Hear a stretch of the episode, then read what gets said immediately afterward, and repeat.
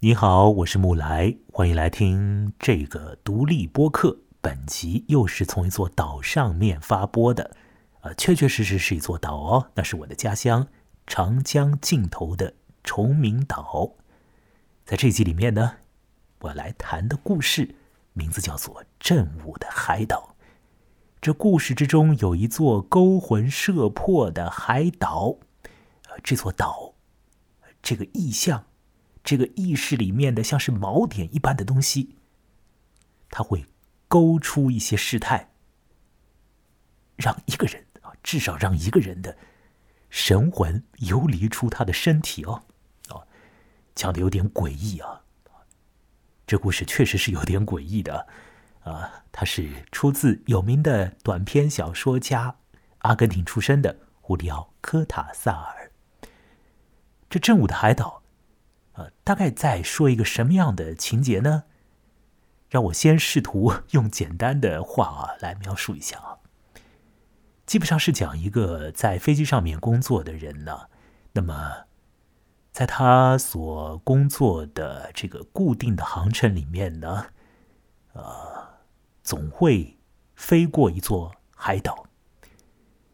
每到飞机经过那个海岛上空的时候呢。这个飞机上面的人就会到舷窗那边呢去顾盼那座岛啊，他好像很想到那个岛上面去，呃，亲身的走一走看一看呢。不过你知道他在飞机上面飞嘛？那座岛上面没有机场啊，啊，他不会降落下去的，那只是经过那座岛而已啊，离那座岛很远的。然而呢，随着这个故事的进行啊，似乎啊。这故事之中的那个人啊，就到了那座岛上了。那我们可以以为呢，那个人呢，就是有了一个假期啊，呃，他自己跑到那座岛上去了。我们会这样想的。呃，他在那座岛上过得很快乐，和当地人相处的很好。那那段旅行，那个度假呢，相当不错的。直到有一天呢。那个人抬起头来的时候，看到有一架飞机飞过他的头顶，然后呢，那架飞机坠落了，上面掉下来一个人呢。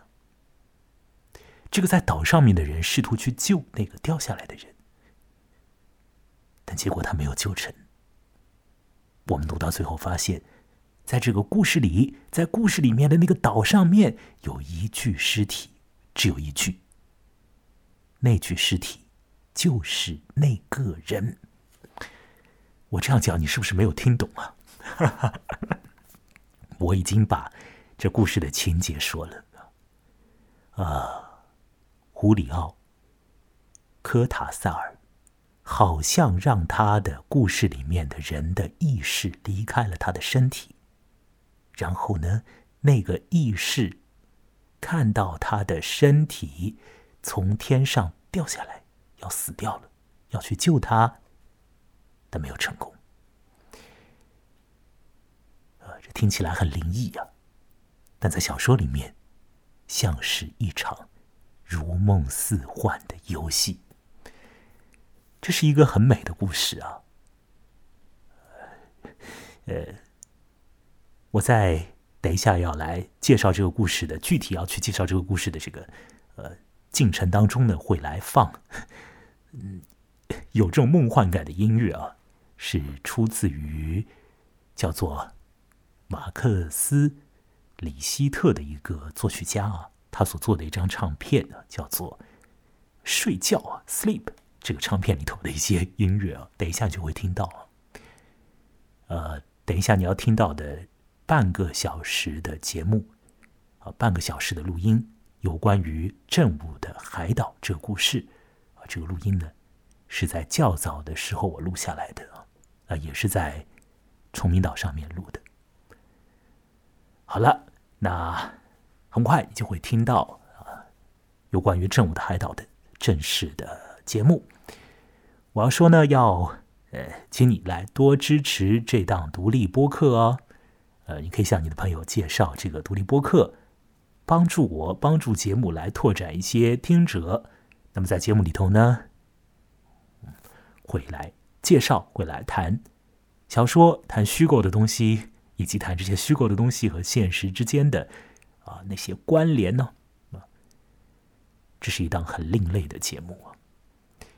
呃，这个独立节目也很需要一些现实的支持啊。如果你愿意来支持我的话呢，通过微信公众号联系我。我的微信公众号的名字是“木来”，那也就是我的名字，羡慕的慕，来去的来，欢迎添加。好了，接下来呢，在一声小东西掉到水里的“扑啦”的声音之后，会正式的播出这一集的节目，关于正午的海岛。正午的海岛，作者。胡里奥·科塔萨尔，一位阿根廷作家，用西班牙文来写作。这是一个离开地面有很多距离的短篇小说。开头一幕出现在一架飞行之中的飞机机舱里面，主要人物是一个空乘人员，空哥，呃，或者叫空少。这故事。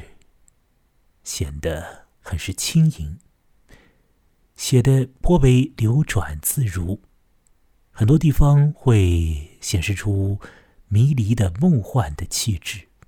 整体来讲，它是一个能够唤起我们心中某种向往的短篇小说。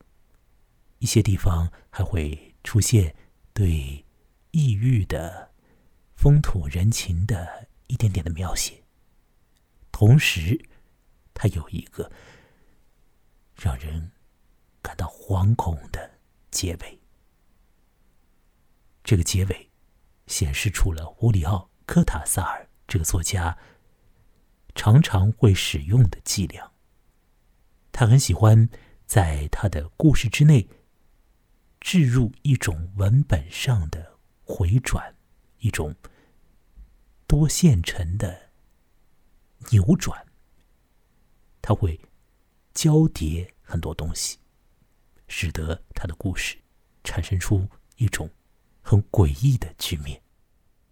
正午的海岛，关于浮动的生活，关于某种凝视，关于想象和现实的交汇，关于出神的时刻。那么接下来呢？先请你来听听看，这故事开始的时候是什么样的一种状态？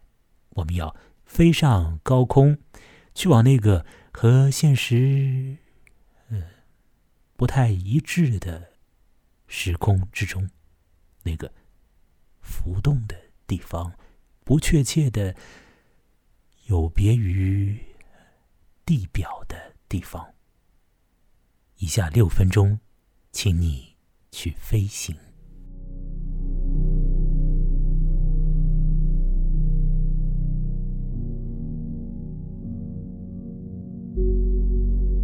第一次看见那座小岛时，瓦利尼正朝左边的座位彬彬有礼的弯下腰，打开塑料小桌板，再放上午餐盘。他捧着杂志。或是端着威士忌酒杯来来去去的时候，那位女乘客已经看了他好几眼。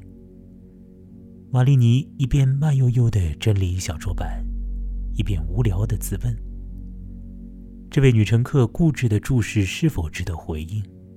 她只不过是个普通的不能再普通的美国女人。正在这时。那座小岛的海岸线出现在蓝色的椭圆形舷窗里，海滩宛若金黄的丝带，几座小山隆向一处荒凉的高地。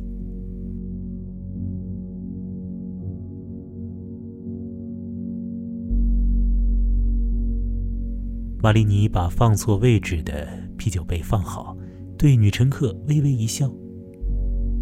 希腊的岛屿。他说：“哦，对，希腊。”美国女人回答，假装饶有兴趣。一阵短促的铃声响起，空乘站直身体，薄薄的嘴唇依然保持着职业的微笑。他去给一对叙利亚夫妇准备番茄汁。走到尾舱时，他停了几秒，再一次向下望去。那座岛很小，孤零零的，四面被爱琴海环绕，湛蓝的海水给小岛镶了一道耀眼的凝固的白边。那是浪花撞击着礁石和港湾。玛丽尼看见空无一人的海滩向北向西蜿蜒而去，一道陡峭的山岭直插海中。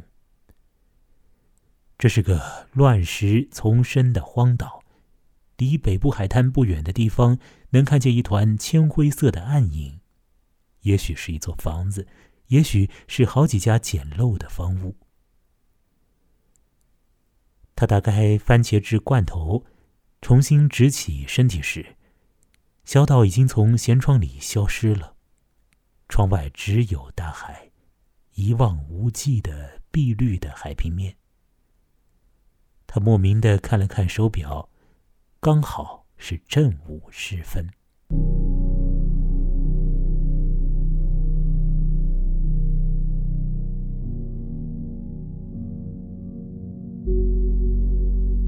玛丽尼喜欢被派去飞罗马德黑兰航线，因为这条线不像飞北方的航班那样阴郁。女孩子们也因为能飞去东方或者去看意大利而欣喜。四天以后，一个孩子把餐勺弄丢了，愁眉苦脸的把餐后甜点的盘子指给他看。他给那孩子递新餐勺时，又一次看见了那座岛屿的边缘。时间应该还差八分钟。可当他在尾舱里朝着舷窗俯身看时，一律消失了。那小岛的形状，他绝不会看错，就像是一只海龟从海水里若有若无的伸出四只爪子。他盯着小岛看了半天，直到有人唤他。这回他确定那团铅灰色的暗影是几家房屋，他甚至还辨认出零落的几块耕地一直延伸到海滩边。在贝鲁特中途停留时，他翻看过女同事的地图册，好奇这小岛会不会是荷罗斯岛。无线电话务员是一个冷淡的法国女人，对他的这种好奇表示难以理解。这些岛屿都是同一个模样。这条航线我已经飞了两年，从来就没有注意过这些小岛。对了，下次指给我看看。不是赫罗斯岛，是西罗斯岛，是旅游线路图之外的众多岛屿之一。你要是想去，得赶紧。他们在罗马小酌时，女同事这样对他说：“要不然，用不了五年，什么成吉思汗，什么库克船长，那帮乌合之众随时都会到那里去的。”可那座小岛一直挥之不去。每当他记起来，或者正在舷窗附近，他会去看他一眼，而最后以耸耸肩膀了事。这一切都没有任何意义。每周三次正午时分飞过西罗斯岛上空，这事就和每周三次梦见正午时分飞过西罗斯岛上空一样虚幻。循环反复又毫无意义的看到此情此景，使一切变得虚假。也许，唯一真实的是重复的欲望。是每当正午临近，都会看一看手表；是与那片深邃蓝色映衬下的耀眼白边的短暂相遇；还有那几座渔人的小屋，在相遇的一瞬，渔人也抬起头，目光追随着划过天空的另一种虚幻。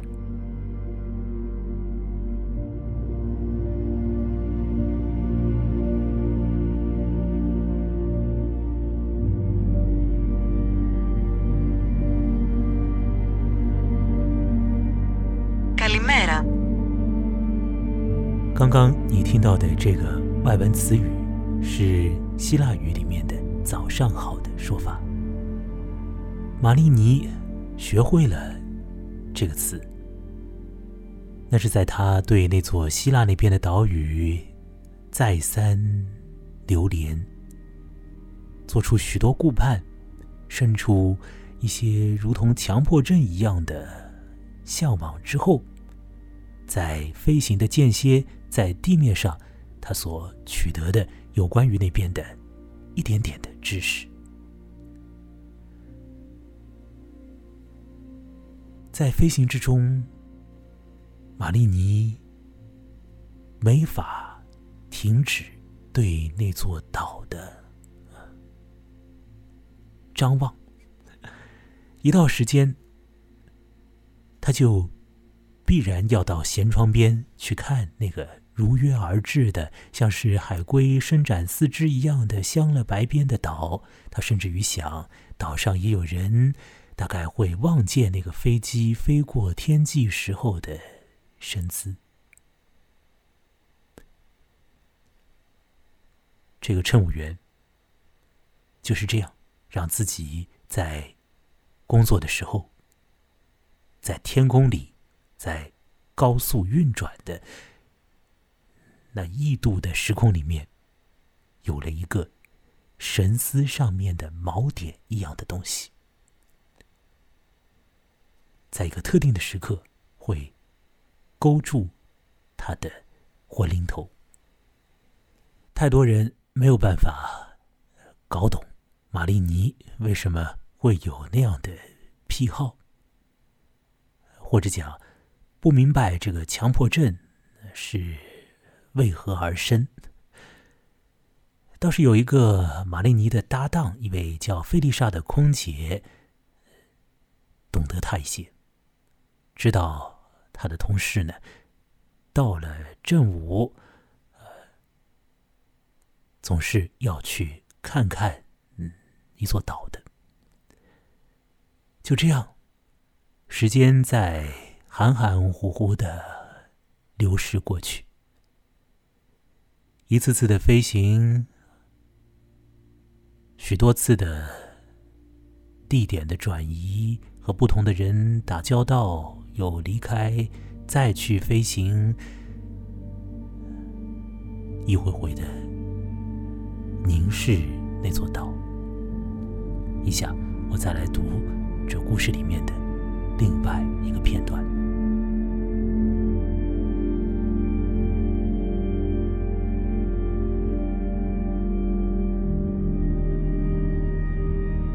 能看见小岛的时间不过几分钟。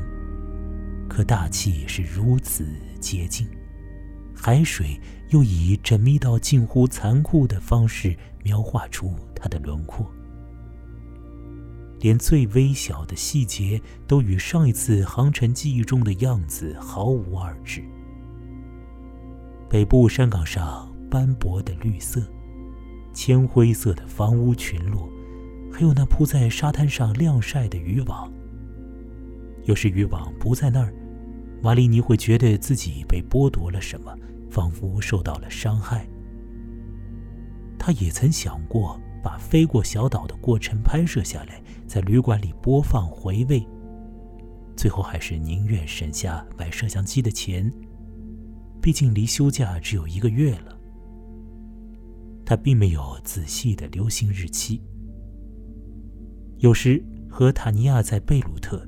有时和菲丽莎在德黑兰，在罗马，差不多总是和他弟弟一起。那些时间都含含糊糊，舒服自在，亲切友好，仿佛是一种替代，消磨着起飞前和降落后的时光。而在飞行过程中，一切也都是含糊、舒服而懵懂。直到是时候走到船尾舷窗边，弯下腰来，触碰到冰冷的玻璃，仿佛是水族箱的外壁，而里面，一只金色的海龟在湛蓝的背景下慢慢挪动。那天，可以清楚的看见沙滩上铺开的渔网。马里尼甚至可以赌咒发誓，靠左边的一个小黑点就在海边，准是一个渔人正仰望着飞机。嘎里麦了，他莫名的想到这个词，没有道理再等下去了。钱不够，但马里奥梅诺里斯会借给他的。不出三天，他就会在希洛斯岛上了。他嘴唇贴在玻璃上，微笑着。他想自己会登上那片绿色斑驳的山岗，赤裸着身子跳进北面那个小海湾游泳，和当地人一起去捕章鱼。凭手势和笑声互相交流。只要拿定主意，一切都不是问题。夜行的火车先坐一条船，再换上一条又旧又脏的船，船到了若诺斯，和小船船长无休无止的讨价还价。满天的星光，入夜时甲板上到处是茴香和羊肉的气味。清晨时。船已经在小岛之间航行了。他伴着晨曦上岸，船长把他介绍给一位长者，大约是这里的族长。克拉约斯握住他的左手，说起话来慢腾腾的，直视着他的双眼。有两个小伙子走了过来，玛丽尼知道他们是克拉约斯的儿子。船长把他会的一点儿英语全用尽了。二十个居民，章鱼，捕捞，五间房子，意大利客人会付给克拉约斯住宿费。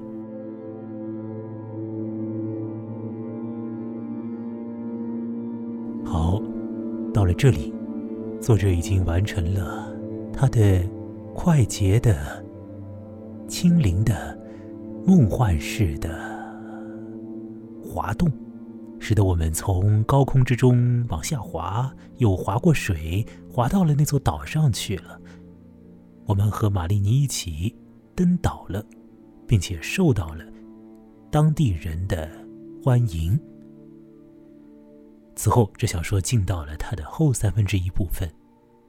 玛丽尼和当地的小伙子打得火热，他开始进入了一段。好像很是符合理想状态的那种欢乐的、无忧无虑的、实现了向往的时光之中。这美好的时空会被一种不速之客所破坏。那是在一个正午，应该是如此。玛丽尼不小心看见天空中飞过一架飞机，那时候。即使他真的很不想去看那个物体，但是没有办法。他的视线被那东西带动了。这就到了小说的最后一个段落，一个长段落。在那里，我们会读到，你会听见，那架飞机破坏掉了玛丽尼的。梦幻的时光，它破坏掉了一切的美好，心理层面的以及现实里面的。这架飞机将要坠落在这座海岛之上，而当它坠落之后，作者将会扭动他的文本，然后给我们一个可能会让你感到有一点恐怖的结尾。对于一些人来说，这结尾可能会让他们。更加陶醉于这正午的海岛所营造的迷离氛围之中。我来读这最后的段落。他闭上双眼，告诉自己不要去看那架飞机，不要让平生最糟糕的经历破坏心境。这架飞机只不过是又一次飞过小岛的上空。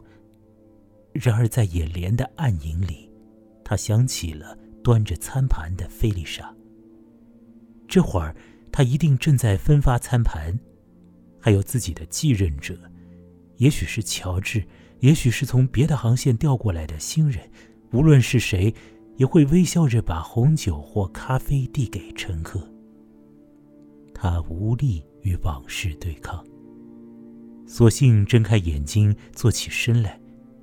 就在这刹那间，他看见飞机的右翼几乎是擦着自己的头顶掠过，机身不可思议地倾斜着，引擎的轰鸣声变了，飞机几乎是垂直地坠入大海。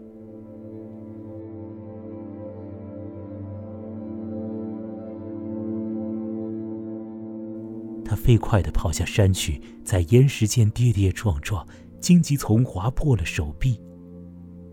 小岛挡住了他看向飞机坠落处的视线。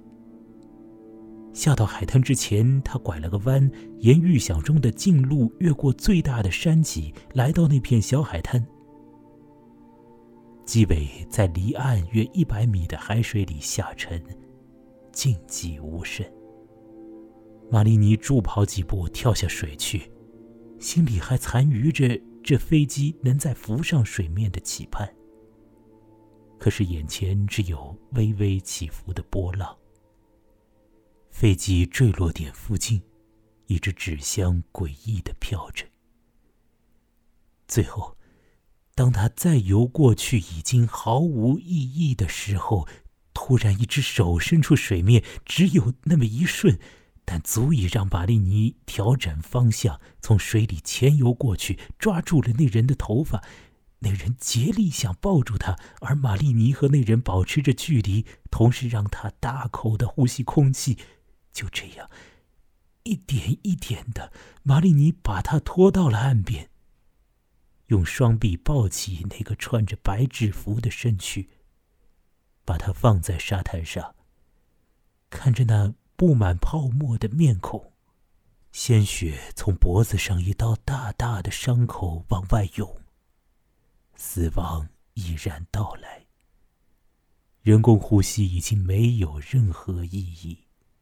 每抽搐一次，那伤口仿佛都裂开的更大更深，像一张可怖的嘴巴在召唤玛丽尼，把他从刚到小岛不久的微小幸福中深深拉扯出来。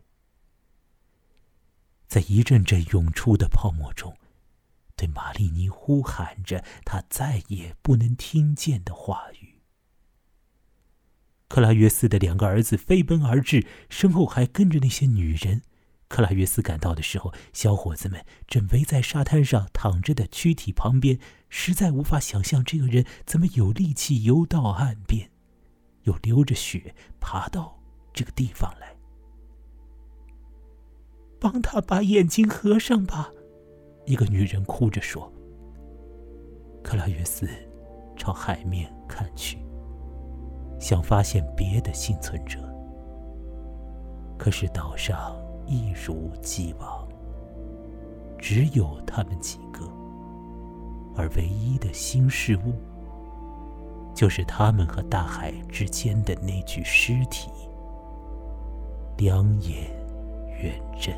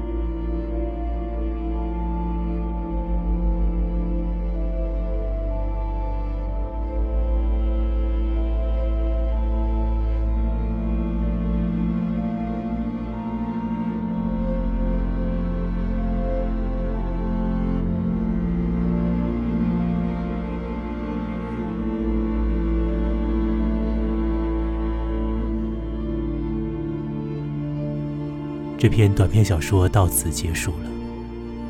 你有没有仔细一点的听着最后的一句话？那里只有一具尸体，圆睁着双眼看着天空。再说一遍，只有一具尸体，就是巴利尼的。飞机上落下了谁？这故事里，何者为真，何者为虚？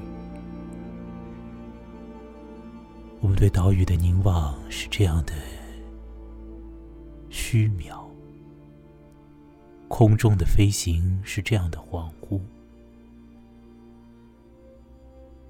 岛上的欢乐时光，也许也是出于想象。最后，有没有瞑目的人在继续顾盼着什么呢？胡里奥·科塔萨尔在这故事的最后扭动了他的文本，使得这个呃故事发生了一种内部的变化。看这个故事的人会感觉到惊愕，而这种惊愕呢，我想和这小说。整体上所传达给我们的感觉是贴得上的，在恍惚的、超异于现实之外的时刻，什么样的状况都会涌现。在读小说的时候，我们要。接受这些作者的安排。本次录音进行到这里，再会。